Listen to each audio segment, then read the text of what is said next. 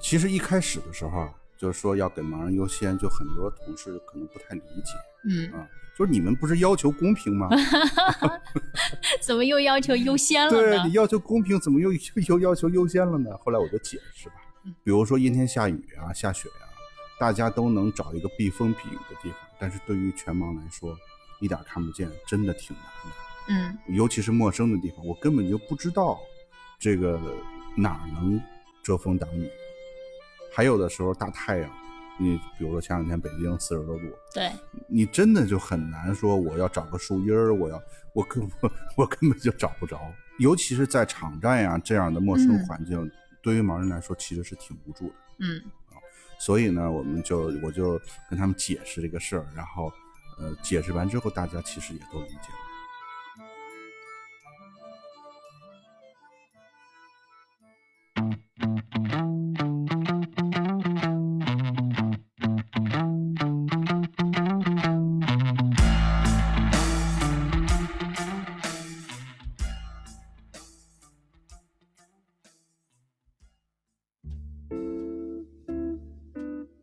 大家好，您现在收听的是中国盲文图书馆播客节目《第二视觉》，我是小五。这是一档关于盲人生活文化的播客节目，希望你能够在这档播客当中了解到以往你不常关注的群体以及他们的那些事。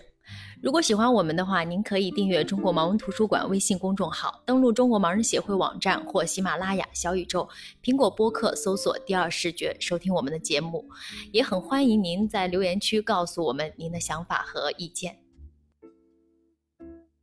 Hello，大家好，欢迎大家来到第二视觉。我们今天请到了一位非常重要的嘉宾，是王志华老师。志华老师是现在是滴滴企业社会责任的经理。我们先请志华老师跟我们听众问个好。 Hello，大家好，呃，就很高兴能有机会跟大家在这儿呃聊天吧。啊 对，确实是聊天儿。其实我第一次见志华老师也是现在在这个空间，嗯当时志华老师是给我们进行一个助盲的培训。哎，我其实第一次见您啊，我就是这人脸熟，怎么回事呢？见过 嗯，可是又觉得，因为我当时是学生，毕业以后直接就来到中国盲文图书馆工作，按道理应该是在这个视障圈儿或者无障碍这个圈儿里面，肯定是没应有该没接见触过过，嗯没见过。然后后来我一想，查了一下，我说这不就是《推拿》里面的主角吗？其实志华老师确实身份非常多，我就刚才。刚开场的介绍以及后来对您的这个印象，其实就拉出了您的三个身份呀。嗯，夸张了， 真不是主角。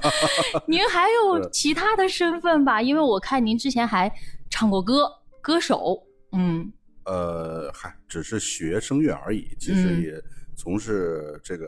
这这个唱歌的这个职业也没有多长时间。嗯，对，其实《推拿》这部电影当时也是跟我们一起，跟我们中国盲文图书馆一起做了无障碍版嘛。嗯当时您也是这部电影的主要角色之一。然后，其实您参演这部电影，其实我也特别好奇，因为我自己学我自己学电影的，啊是然吗后《推拿》这个片子我也特别特别哎巧喜了欢巧。了嗯，对啊对嗯，这部《推拿》呢，大家其实很很知名啊。这部电影主要是描写或者是记述我们盲人的一个状态。一些故事，其实您在里面，因为导演不是盲人，里面的参演的主要角色很多也不是盲人。其实您参演这个电影的体验怎么样？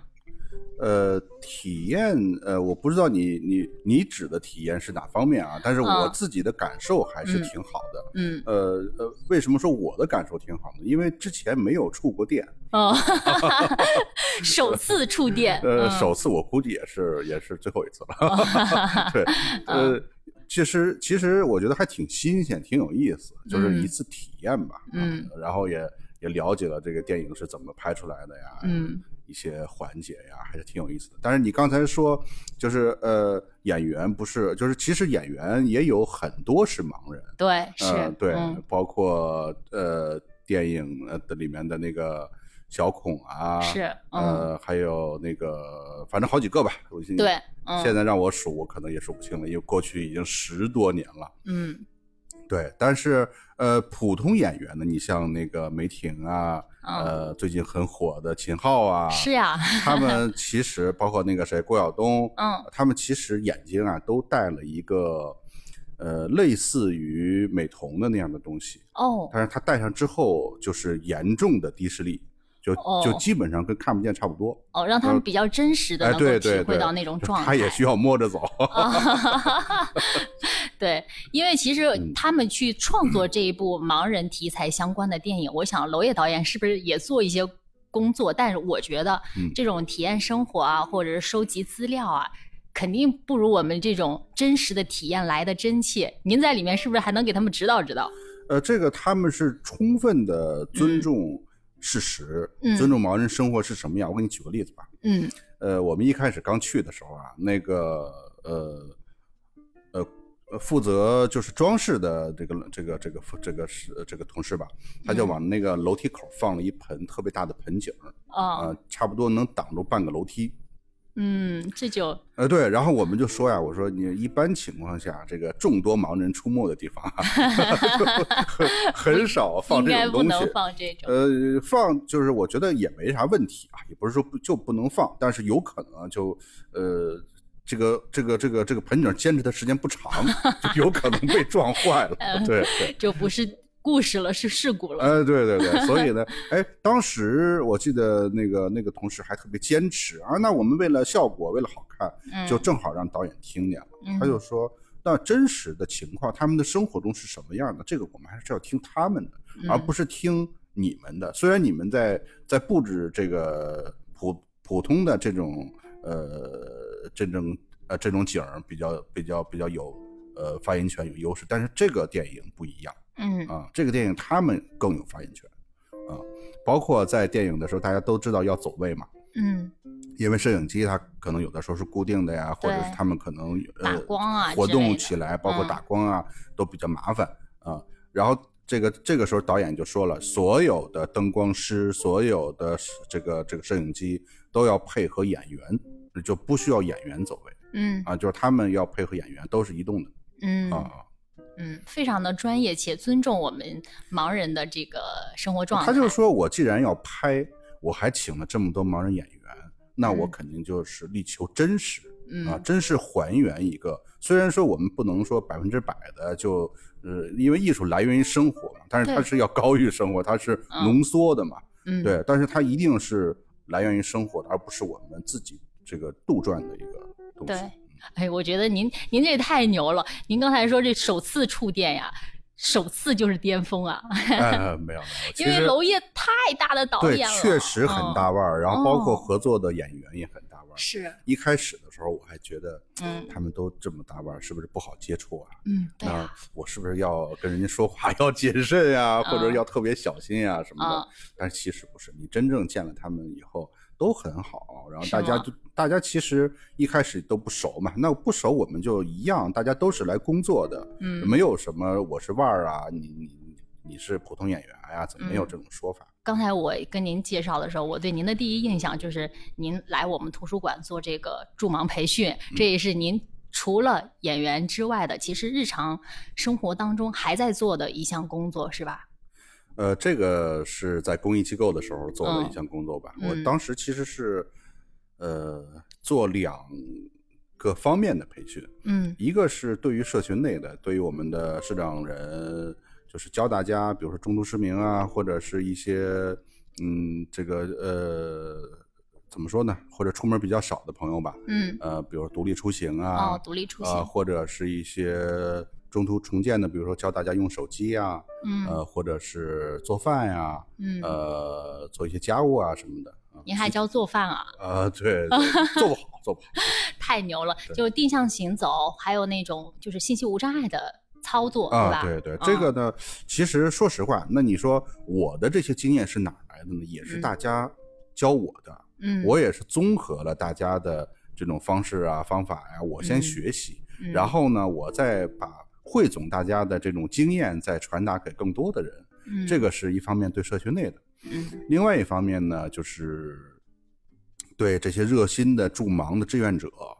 啊，因为大家其实热心都有，爱心也都有，那么可能就缺少一种方法。嗯我跟很多人聊过，他嗯路遇盲人的时候啊，他特别想上前去帮忙这个人，是但是呢，就不知道我应该用一个什么样的方法，或者说就怕说错话呀、动作错了呀，或者怎么就造成误会嗯啊。那么呃，正好呢，咱们盲人图书馆组织这样的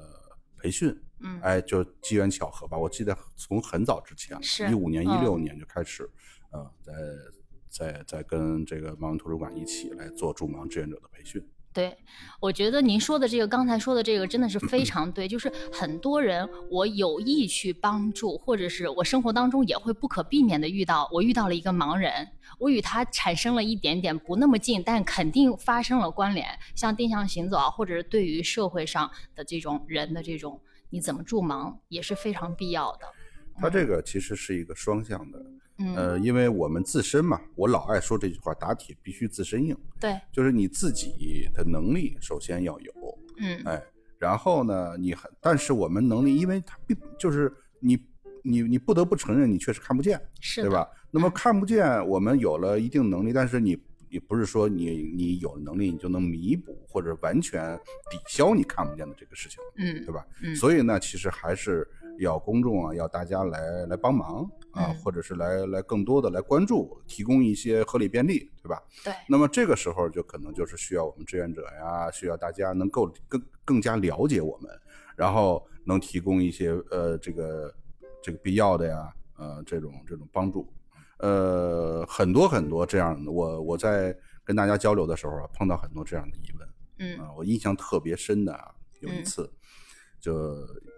一个助盲的活动吧，那个志愿者也比较多，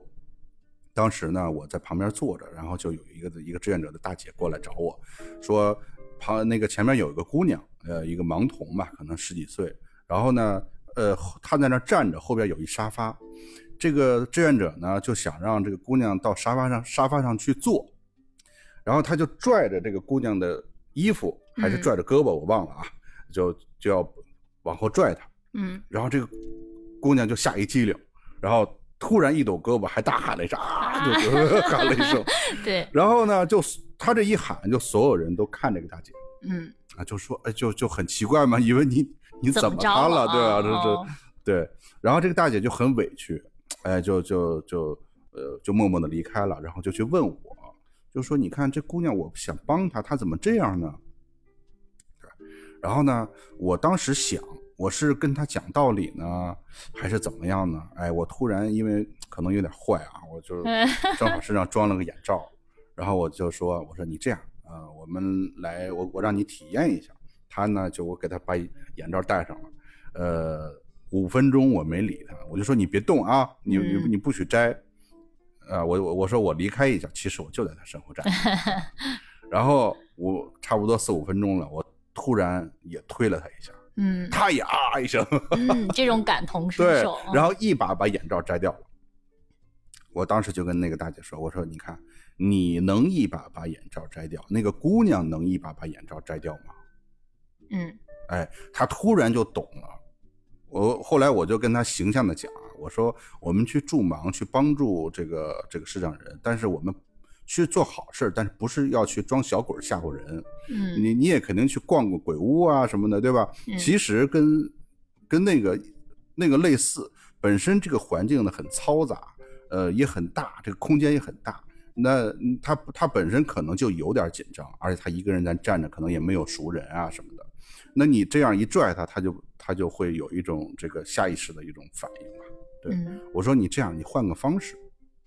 你呀、你过去呢，你你你先站他旁边跟他说，你说姑娘后边有沙发，你要过去坐吗？我说他有可能不理你，我说不理你的原因是什么呢？他可能不知道你在跟他说对啊。我说如果他不理你的话，你就轻轻的拍一下他的呃前臂或者是上臂的外侧啊，嗯对你这样拍拍他。然后跟他同时跟他说，你说啊，你好，我是咱们中国盲人图书馆的呃志愿者，你后边有沙发，你要过去坐吗？我可以带你过去。我说你这么说，他肯定不会这样。他说真的吗？我说你试试。啊、对，然后过一会儿笑呵呵的过来了啊，这原来原来真的是这样的。是嗯你看，其实就是他是是需要方法的，对啊这个只是一个简单的沟通的例子，其实还有好多好多这样的故事啊、嗯我我就你这节目，我要光给你讲这故事也能讲一期。欢迎您以后也还来讲。您是现在就是已经是滴滴企业社会责任的这个经理了，哎，但是您之前不是又演电影，然后在公益机构做那个导师。那您是什么样的契机加入了滴滴呢？怎么说呢？特别偶然吧。我其实并没有想到，呃，会去这种互联网公司啊这种地方来工作。嗯对，其实是我一开始，嗯，怎么说呢？是反馈的比较多吧。嗯嗯，说您遇到了困难，对，说好听点是反馈，说啊嗯不好听的是投 诉。对，就是呃，因为我带导盲犬嘛，嗯呃，呃然后可能有的时候司机呢就会把导盲犬认为是宠物，嗯，因为宠物是不允许上车的嘛，嗯啊这个他们是有规定的。但是其实我知道他们同时也有导盲犬的规定是可以的，是没嗯问题的。但是就是怎么能让普通司机师傅们也都能知道这个是导盲犬，而不是宠物，这个嗯是一个问题。对但是我当时就想不了这么多嘛，我当时反正我我我就是一个普通用户，那你你你司机不拉我，那那那我我其实我也想不了那么多。然后、嗯对司机就说啊狗不拉，嗯。作为一个普通用户，你受到了拒绝，本来对你是可以享受的一个权利呃，。对对对。哦然后后来呢，我就就就天天投诉啊，找他们呀、然后呃提提意见、提建议，天天嗯给他们打电话。可能他们一我不知道是当时是怎么想的，因为我还不在内部嘛，当时。哦，对，然后后来就沟通了一段时间嘛，他们就说：“哎，你看你你你还这么会说， 你要不然呃，要不然加入我们吧，咱们一起把这个事情做好。”嗯啊，我们其实也是真的想把这个事情做好，而不是说我们呃就出一个这样的规定。其实规定早就有了嗯啊，，这个规则已经早早就前很多年就有了。是的，但是呢，怎么让能让它落地？怎么能让这个首先呢，让呃导盲犬使用者能够顺利上车？其次呢，能让师傅们也能理解这个事儿。嗯嗯，其实我觉得这个这个事儿对于导盲犬使用者是一个困惑，对于司机师傅可能也是一个困惑。嗯啊，这个这这这有一个人牵着一条狗，他说嗯他是导盲犬、啊，不是，他说他牵 着牵的，对，他说他牵的是导盲犬。那么我可可能也很难来判断嗯他是还是不是，但是从内心可能从道义上讲吧，可能还觉得，哎呀，我不拉他是不是，就心里可能也过不去。嗯，但是我拉他嘛，我又不确定他到底是不是导盲犬。是对。对，其实这里面您刚才就是提到了两个层面的不知道、不了解。嗯一是他其实不知道导盲犬是可以乘车的，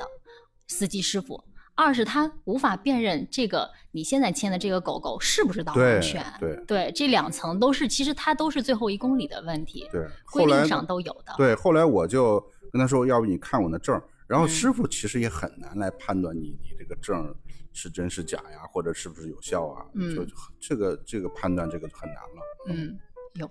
你看您刚才说，您就是一直反馈反馈，然后反馈把自己给反馈进去了，呃对，就是一开始的时候他上们交了。对他们说让我去一起来做这个事情，嗯我说实话我也有点儿有点儿有点儿纠结。嗯呃，一个是就是传说中啊，就是互联网公司很卷是吧？嗯， 对，然后我这呃，倒不敢说一把年纪吧，反正年龄也不算小了，我能不能受得了？嗯嗯，也不知道。但是后来一想，哎呀，试试吧。我我我这个从小可能就喜欢多体验一些嗯呃一些东西，那这个可能对我来说也是个这个怎么说，增加了一种体验吧。嗯，您进了滴滴以后没问问当时的负责人，一般啊。常规啊， 常规一个人老投诉你，你肯定特烦呐、你看人家多大气，你没问问他们当时是怎么想的？呃，后来还真聊过，嗯在一起，比如说呃，那一起吃个饭就说起来了嘛。嗯他们说是我们就就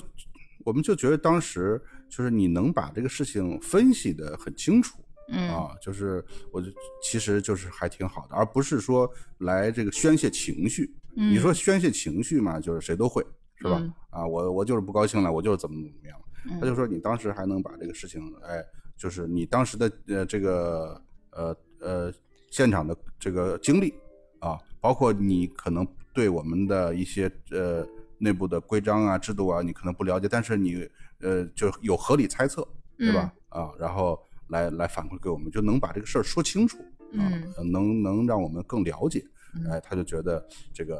呃，可能呃邀请这个加入到团队里来，应该是有助于这个事情的。嗯，那从另一面也可以可以想到，可能您当时的反馈是一些理性的、事实性的反馈，没有那种很情绪 性的。哎，其实也有，有，因为说实话，这种东西啊，你要说呃被拒载多了，或者咱不说拒载吧，就是被拒绝多了。因为呃，我我刚把导盲犬领回来的时候啊，就是心里会有一种呃概念，就是说导盲犬国家有规定啊，呃，这个是出入出入公共场所是没问题啊，是盲人的眼睛啊，怎么怎么样，对吧？就是这样的呃心理已经建设好了，但是嗯突然回来，你发现现实有点儿，可能跟想象的不太一样。嗯，我也不能说残酷不残酷吧，对吧？嗯就是可能跟你你一开始的想象不是那么一样，嗯那么可能会有人不理解啊，会有人嗯去去推你啊，或者是说一些不好听的呀。然后我觉得我一开始的时候啊，我都会呃跟大家好好解释啊、说明啊、嗯说好话呀，甚至求人家。嗯但是这种东西啊，你说多了，这个情绪累积到一定程度的时候，它自然会要爆发。是但有是一个点，但是被爆发的那个人就很冤，对因为他他可承能受了前头很多人的情 绪，这个人是滴滴的人呢，最后，呃呃，不是，其实这样的事多了。你比如说去饭店呀、或者去嗯商场啊，去什么，其实呃呃，就是每次都是这样的。嗯然后以至于我刚把狗领回来大概一年的时候吧，嗯我身边的朋友都说我变了一个人。嗯说我以前不能说温文尔雅吧，最起码还是比较温和的，不会就是特别就是特别容易冲动啊，容易发脾气啊，比很暴躁啊，不是这样的脾气，嗯性格，嗯，对。但是他觉得我突然就变成这样了，这一嗯年来就就慢慢的就变成这样了。是呀，然后，然后对，然后我自己就就想，不对，我我怎么能这样呢？但是你就想吧，我我天天碰到这样的事儿，一天一天两天，十天八天，一个月，我都可以，嗯，都可以忍，都可以去去想办法来调整自己。嗯但是常年这样，我就有点受不了了。嗯嗯，然后你就想吧，你碰到这样的事儿，你碰到的是一刻，但是这种情绪，你要多长时间才能疗愈自己呢？对，就是一个特别呃困惑的事情。我有一段时间甚至都不愿意出门，呃嗯因为你出门可能就会碰到这种，不不一定是打车啊，嗯就是就是各种吃场景，饭对，各逛种各种场景吧。嗯现在虽然还会有，但是心理强大了。 嗯， 现在您还是在做这嗯个工作呃，嘛？就是其实是需要有一个过程。嗯，您进入滴滴以后是怎么着手和滴滴一起推动这个无障碍出行的？呃，我觉得我的角色呀，其实呃，我不能呃以我就代替整个盲人群体或者整个导盲犬群体。嗯我觉得我呢是一个桥梁，我不能太片面，就是我的感受就是大家的感受，这个是不对的啊、就是我觉得我呢，呃，收集一下大家的反馈，然后总结归纳一下，嗯然后再结合实际跟产研啊，跟这些同事们一起来，呃，就是想办法来解决这个问题。嗯，大概我是一九年年底，马上快元旦了入职的。呃，大概在呃二零年的八九月份吧，我们就有一个方案，呃，对，应该说做出来一个这种测试的一个一个产品的版本吧。嗯，啊嗯，就是那个 app 的是吗？啊，对嗯，它其实是一个线下的无障碍服务，哦，就是滴滴这个呃这个 app 吧，这或者说我们的这个服务吧，可能跟别的还不太一样。嗯别的你只要把线上的这个信息无障碍做好就 OK 了。嗯，然后滴滴它其实还有一个线下的服务对，啊，虽然说其他软件可能也有线下，但是你要知道，它这这个是乘客要跟司机在一个密闭的空间里共处是一段时间的。非常直接的接触。哎，对对，所以它还牵扯到一个线下的服务的问题。嗯那么我们着重的就考虑这个。那痛点是什么呢？总结了，当时我记得，呃，也找呃找朋友聊天儿，然后做调研、做嗯问卷，就是做了很长一段时间，嗯大概在二零年的八月份、八九月份，我记不太清楚了。呃，现在北京啊，还有上海这少数几个城市吧，啊，呃做了呃一些，也就是邀请这个特定的用户来来测试。嗯啊，对，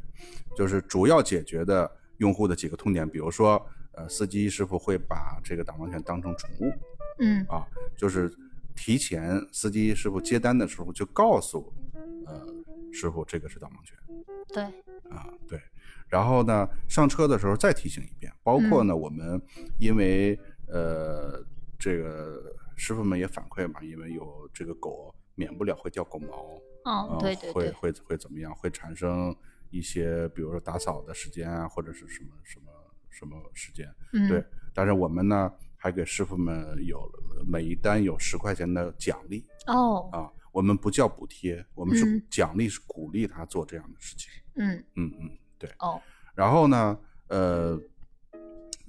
这个是第一期的这个项目，大家反馈的还都挺好的。嗯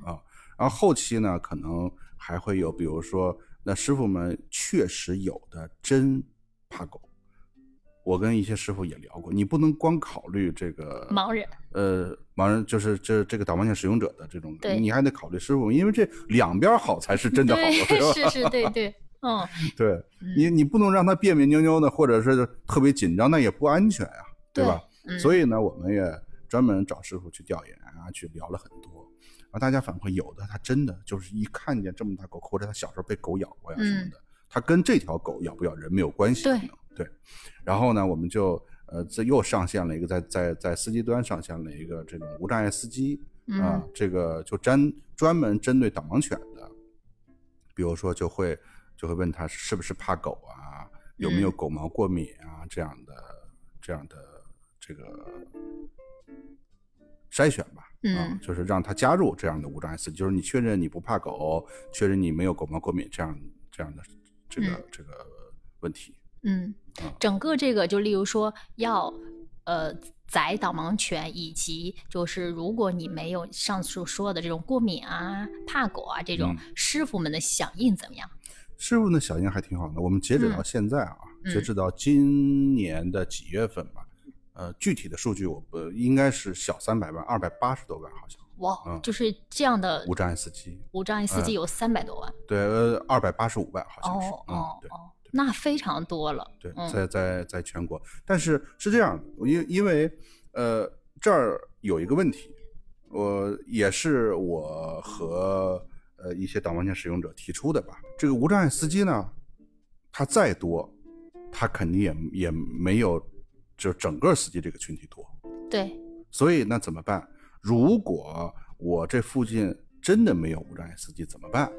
啊，嗯，我们也会其实也会派给普通的司机师傅。嗯啊，这个就保证了大家其实也能叫到车嗯啊，充分的告知，充分的奖励，嗯呃，这这种呃，无论是不是无障碍司机都会有的，包括这个规章制度啊，这个这些就是无障碍司机还是非无障碍司机都要遵守的，就是不能去载导盲犬啊，这个、嗯啊，对，嗯只不过是我们尽可能的让双方都能这个呃顺满利意，哎，顺利满意、啊。嗯。据我了解，现在我们针对盲人，还不只是像您说的能保证能够接单，或者是能够有车坐，还有一个优先。对，这个呢也是呃一个很重要的权益吧。嗯啊，呃，其实一开始的时候啊，呃，我们就是说要给盲人优先，就很多同事可能不太理解嗯，啊，就是你们不是要求公平吗？怎么又要求优先对了你呢？要求公平，怎么又 又要求优先了呢？后来我就解释吧，嗯，我说这个公平呢，很难说咱们就大家所有人都就是百分之百的绝对公平，对吧？嗯那么很多时候是相对的。那你说盲人看不见，然后比如说阴天下雨啊、下雪啊，大家都能找一个避风避雨的地方，但是对于全盲来说，一点看不见真的挺难的。嗯尤其是陌生的地方，我根本就不知道这个哪儿能遮风挡雨。还有的时候大太阳，你比如说前两天北京四十多度，对，你真的就很难说我要找个树荫儿，我要我根我我根本就 找不着。那对这个时候，呃，他这个这个优先这个权益呢，呃你怎么能体体验到呢？我不知道你你你是不是碰到过啊？一下儿，比如说天儿不好的时候，或者在一个商超的附嗯近、排队好几十人打车，尤其是在场站呀、这样的陌生嗯环境，对于盲人来说其实是挺无助的。嗯所以呢，我们就我就跟他们解释这个事儿，然后呃，解释完之后，大家其实也都理解了。后来嗯我们就先是给导盲犬使用者，嗯啊，我这个范围也小嘛，人也不嗯多，然后我们就上线了这个功能，大家反馈还都挺好的。大概在二一年的四月份，四月份就是全国上线的这个服务正式官宣的。嗯截止到现在吧，反正基本上覆盖了有出行意愿的、有有打车需求的所有的导盲犬使用者。嗯，大家反馈还行，我倒不敢说就是百分之百不会碰到这种拒绝呀、或者是这种这种问题，但大嗯多数都还好。你们内部是怎么给司机去普及这种理念？是不是大家要坐下来聊一聊的这种，这个我们通讲讲课什么的？通过各种途径，嗯，你把所有司机都都聚到一起，那也不不现实太可能也不，对现呀、实对，嗯所以呢，就通过各种途径，呃，嗯比如说我们在端上，呃，给司机师傅，呃，会有一些学习的一些嗯课程、嗯啊，呃，比较形象的动画呀、图片呀，嗯这种视频啊，对嗯他需啊他需要去学的，需要签收的。嗯然后呢，还有一些线下的时候，只要有机会啊，也会给大家来说这个事儿。这是经过了嗯一段时间吧，后来这些导盲犬使用者呢，他自己也提，就是嗯我现在呃不被司机拒绝了，但是还就是新的问题，服务这个需求升级 了，呃需求升级了，新的问题又出现了，嗯，我我能能上车，但是我找不着车怎么办呀？对， 然后呢，还有的这个这个普通的没有导盲犬的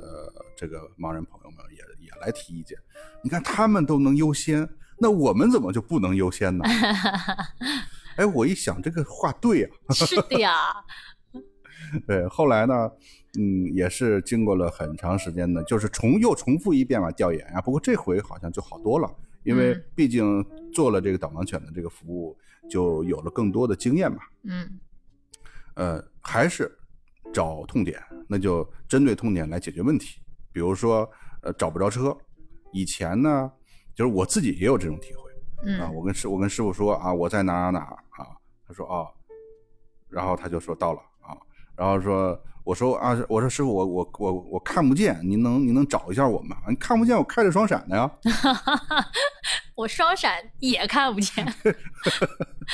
就很尴尬，就 对要他要就费费半天劲解释。嗯有的时候吧，或者我就跟他说我是盲人，我怎么怎么怎么着、嗯 啊，盲人，盲人还能打车？ 啊，对对对，这也是会有的，对，嗯呃，后来就就针对这个这个痛点吧，呃，就是其实呃方向呢或者方法呢类似，就跟这个导盲犬这个一样，我们就提醒一下师傅，这个乘客是盲人，请您主动寻找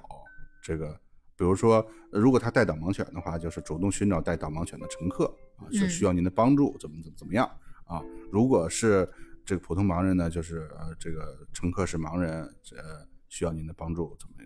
请您主动联系啊，还是什么的啊？大概就这样的提示，嗯会有文字提示，有语音播报，呃嗯就是方方面面吧来提醒司机师傅。嗯，这个播报的内容呀、还是挺有意思的。什么一开始我们跟师傅说视障，嗯就视力障碍或者乘客有视力障碍，怎么怎么怎么样，嗯师傅反馈听不懂，哦，太文了啥叫视力障碍啊？哦，后来就没办法，就就就就说的通俗易懂一点吧，嗯是吧？我们说呃，乘客是盲人嗯啊、眼睛看不见，，哦还 要解连释到这连种程连度，到到这个程度，因为我怎么说？因为咱们都没有没有开过车，你知道，司机师傅开一天车，他其实要听一天播报，哦还对是挺辛苦的。那我们尽量的把话说的清楚一点。这个呢，也是一开始先测试，嗯。呃，包括这个何老师也帮忙测过， 对，先开放一些那个对名额，对吧？对，咱们盲文图书馆的好多的呃盲人同事都帮忙测过，测了一段时间，反响还不错。嗯然后大家其实在这个过程中呢，又提了一条，就是下车的时候啊，呃嗯，呃，很多时候可能不知道什么时机开门更合适，对，有的时候你可能呃就是显示到了，然后嗯呢，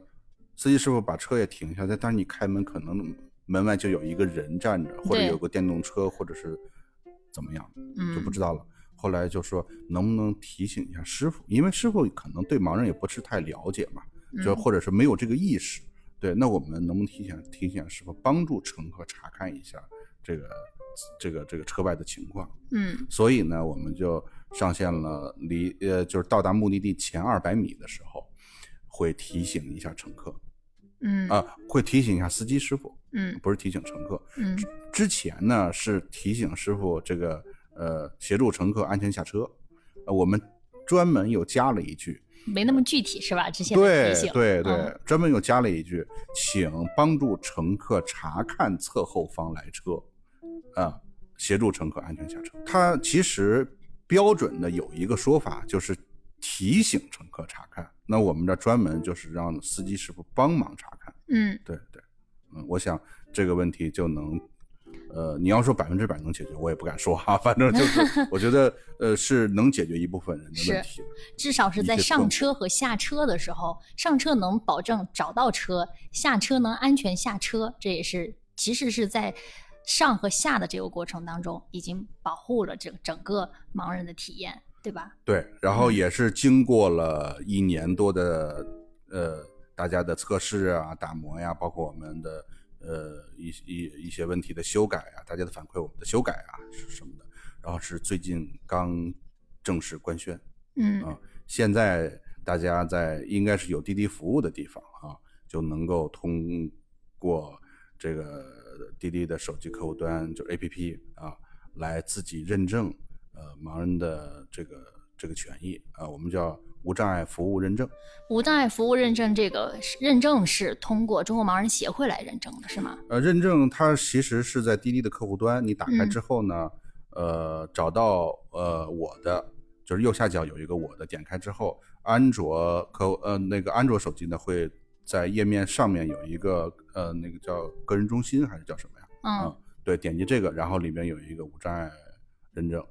呃，苹果手机呢会读呃手机号或者是你的昵称，你要是有过昵称的话，就是昵称；没有昵称或者手机号或者是用户 ID。嗯啊，这样的话你这个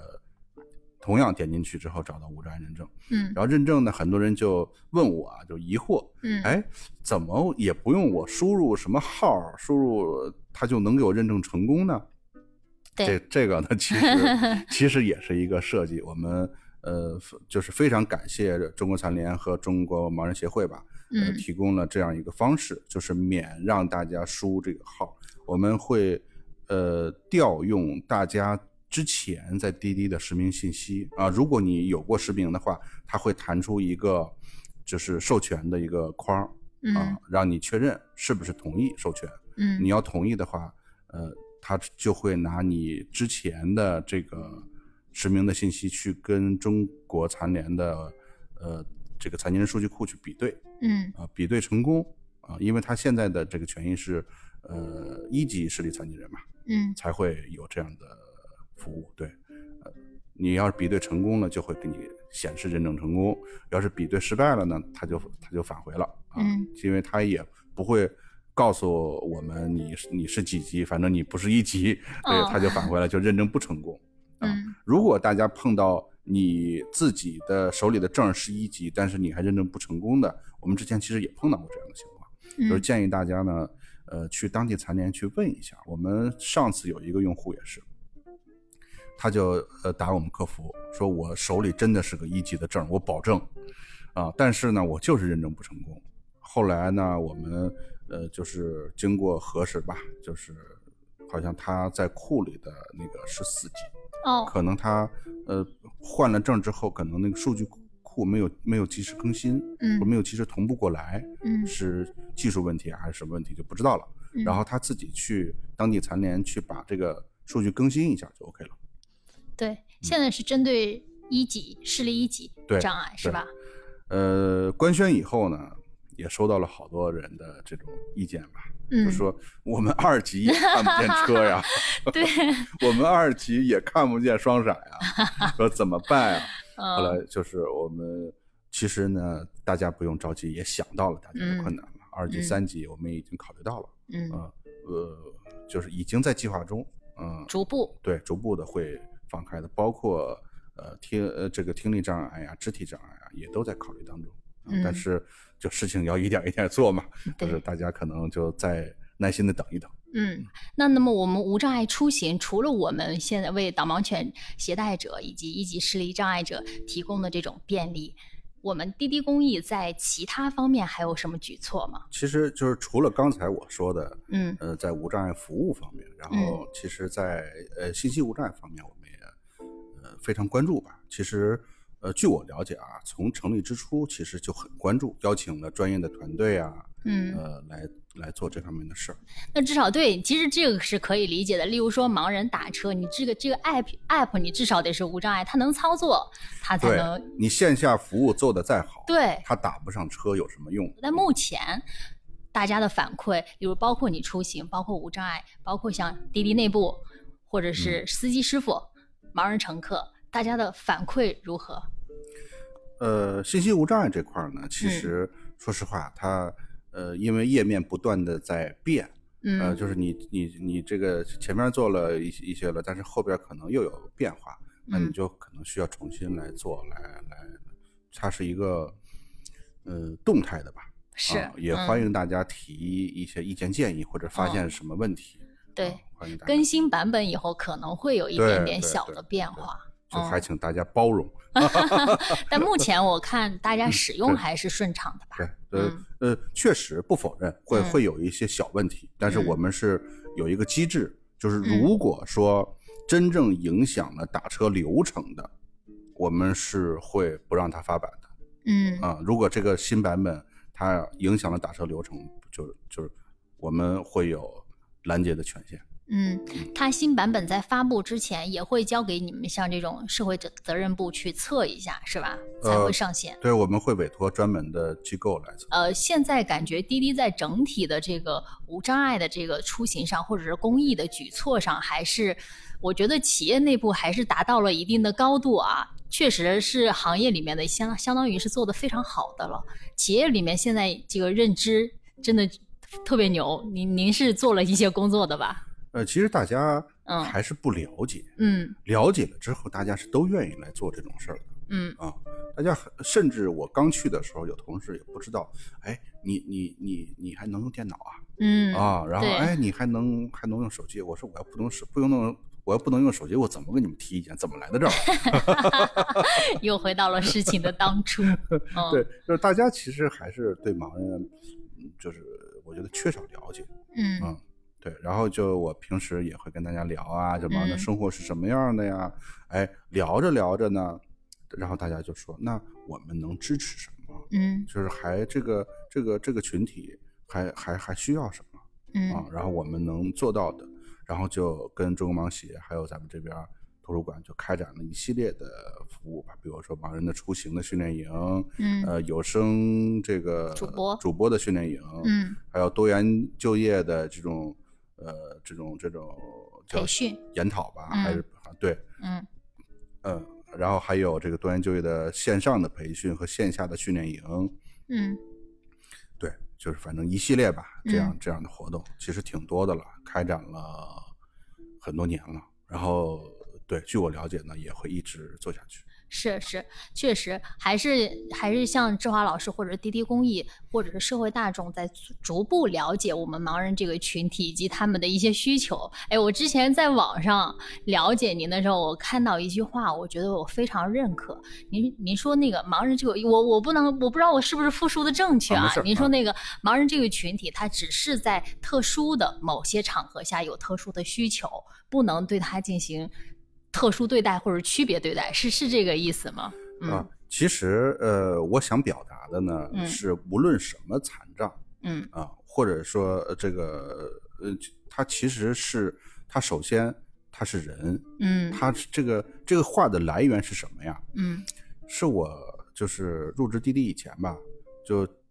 经常有人问我，就是包括一些其他的，比如说做硬件的呀，做软件的呀，呃，或者是一些这个做调研的呀，他就过来问我啊嗯，哎，你们盲人有什么需求啊？嗯你们盲人需要什么呀？我就很困惑这个问题，我没有办法回答啊。或者就他这个产品来说，比如说一个一个凳子啊，嗯，随便说啊啊，就是呃，那么对于盲人来说有啥需求嗯啊？你需要我怎么改变？你你你怎么样？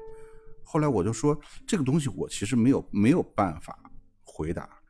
盲人首先是人，人有的需求我都有，嗯那么其次，你把这些做好了之后，其次才是我作为盲人或者作为呃什么样的残障来、呃、才有的需求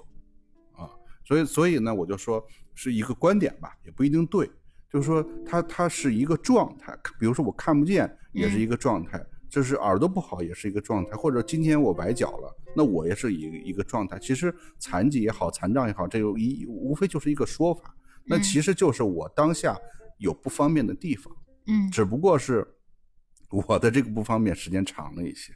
啊对可能是贯穿这一生吧。啊，嗯然后你比如说我崴脚或者我骨折，那可能就是呃几周或者几个月的时间。对，那么其实大家都有这种不方便的时候，都有这种有障碍的时候。那么我们就看看怎么来解决大家这个有障碍的这个对这个问题。可能在特定的某个时间点、某个地点，大家都会需要一些特一殊些的，特殊的支持，对，特殊的帮助，嗯，这个其实我觉得说的大一点吧，它其实是对整个社会都是有利的。嗯，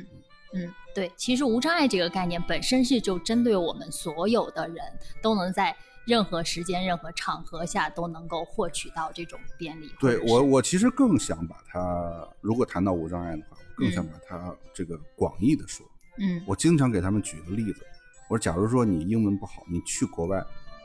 对吧？你去嗯一个说英文的国家，你是不是有障碍？对，那么这个时候，一个翻译机或者一个一个翻译，对于你来说就是无障碍的